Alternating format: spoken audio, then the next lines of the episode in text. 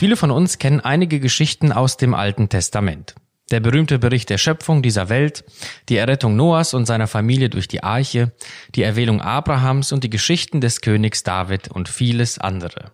Und der aufmerksame Bibelleser wird feststellen, dass es auch Bibelstellen gibt, die weniger bekannt sind bzw. über die wesentlich weniger gesprochen wird. Zum Beispiel Stellen, in denen von Krieg und von Bann die Rede ist, ja, wo Israel dazu beauftragt ist, ganze Völker auszurotten. Und so kann einem beim Lesen dieser Stellen die Fragen kommen, wie gehen wir mit diesen Texten um? Was bedeuten sie und was für Auswirkungen hat das vor allem auf unser Gottesbild? Passt das zu dem, wie Jesus uns im Neuen Testament begegnet? Über diese spannenden Fragen spreche ich heute mit Dr. Walter Hilbrands. Er ist seit 1998 Dozent für Altes Testament an der Freien Theologischen Hochschule in Gießen. Herzlich willkommen hier bei FTH Podcast. Schön, dass Sie da sind. Herr Hilbrands, gibt es im Alten Testament so etwas wie einen heiligen Krieg? Also einen Krieg im Namen Jahwes oder eben gar von ihm beauftragt? Ja, man hört diesen Ausdruck ja immer wieder, auch in den Medien heute, gerade auch im Kontext des Dschihad. Im Alten Testament hingegen finden wir diesen Ausdruck Heiligen Krieg nicht.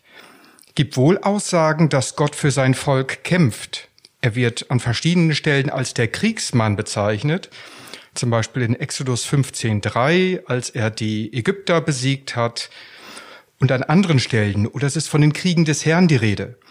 Wenn Gott kämpft, dann streitet er gegen Ungerechtigkeit, er tritt als Richter auf, um Gerechtigkeit wiederherzustellen. Ja, die Kriege Davids zum Beispiel sind Verteidigungskriege, bei denen nie so etwas wie ein Bann ausgeübt worden ist. Es handelt sich also um keine Form des Imperialismus.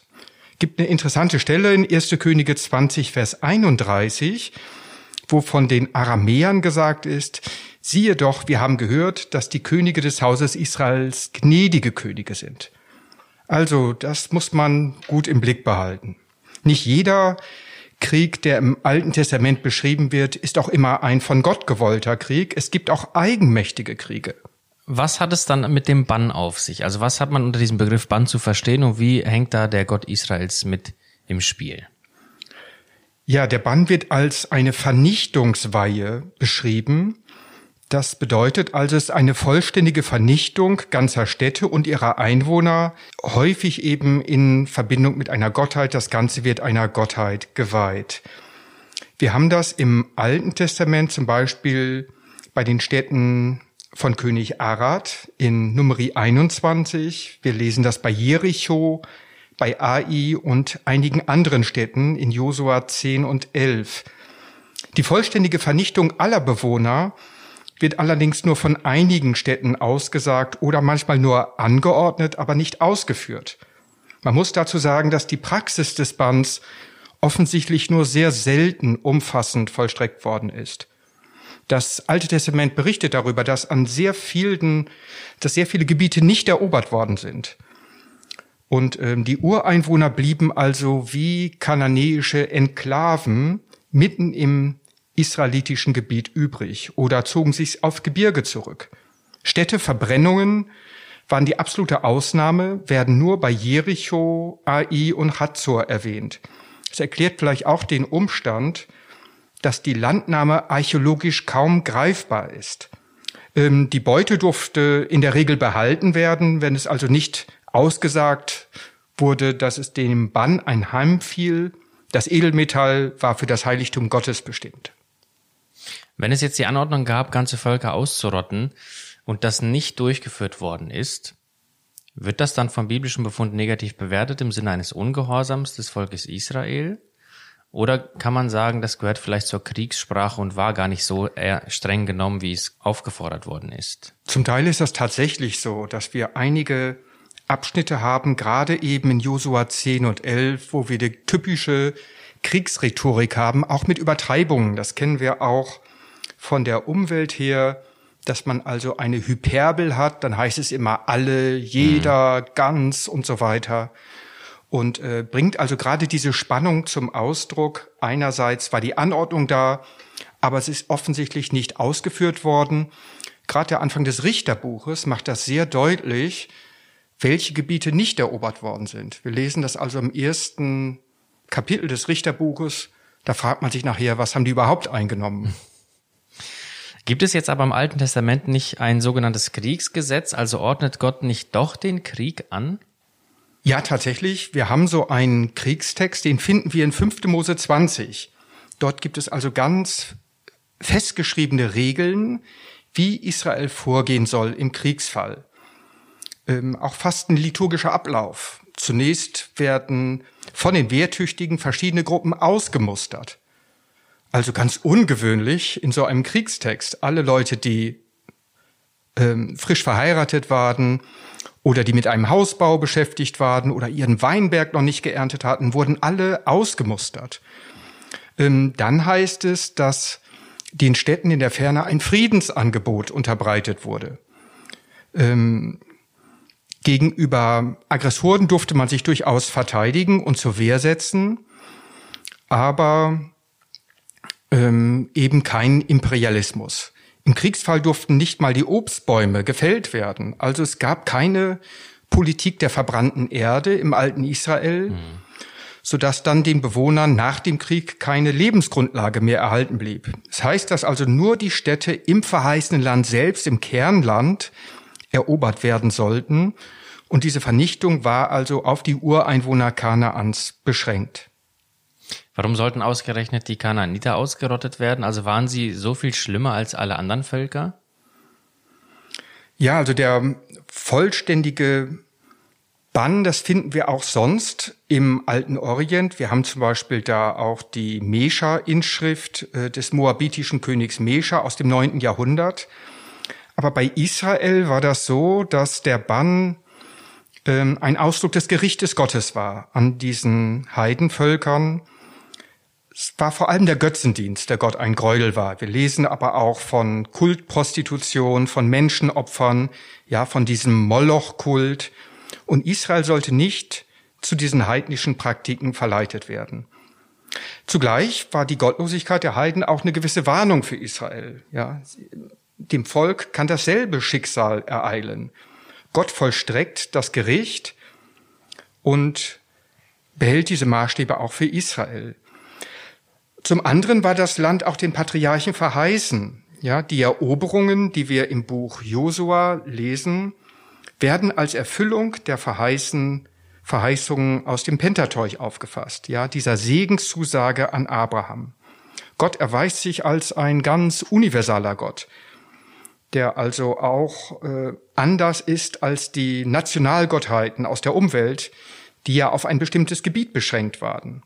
So sollte auch diese Praxis Heiden und Israel dafür die Augen öffnen, dass Israel einen einzigartigen Gott hatte, der zugleich universaler Herr war.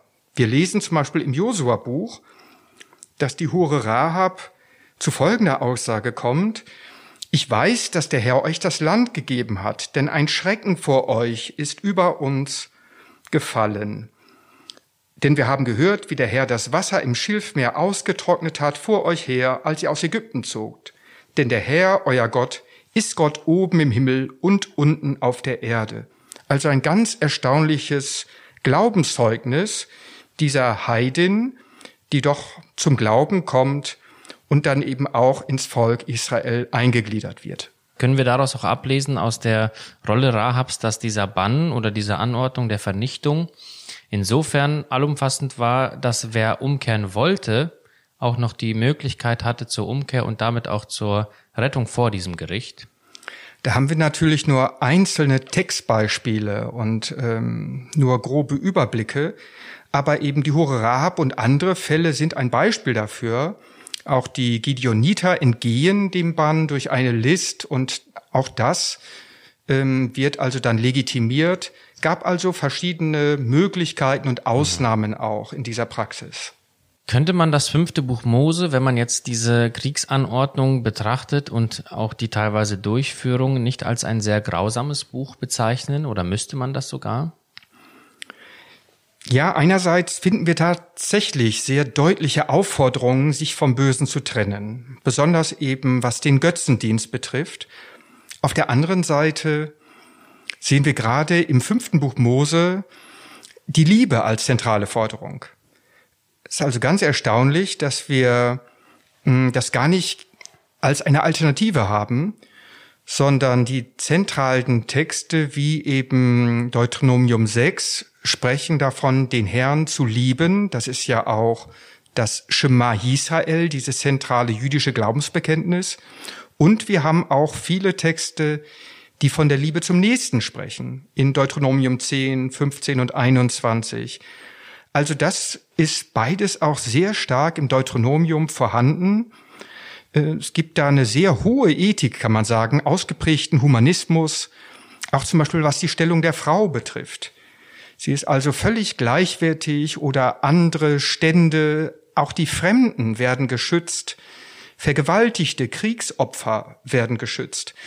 Darin unterscheidet sich das Deuteronomium auch sehr stark von vergleichbaren Gesetzestexten aus der Umwelt. Mhm. Um jetzt zum Neuen Testament zu kommen, weil das ja eine Frage, die sich angesichts dieser äh, Texte aufdrängt, ist das Neue Testament nicht ganz anders als das Alte Testament. Also das ist ja ein Vorwurf, der schon sehr alt ist in der Kirchengeschichte. Das Alte Testament scheint voller Gewalt zu sein, während Jesus im Neuen Testament in Anführungszeichen ausschließlich die Liebe predigt. Ja, da müsste man sagen, dass schon im Alten Testament die Gewalt beschränkt wird.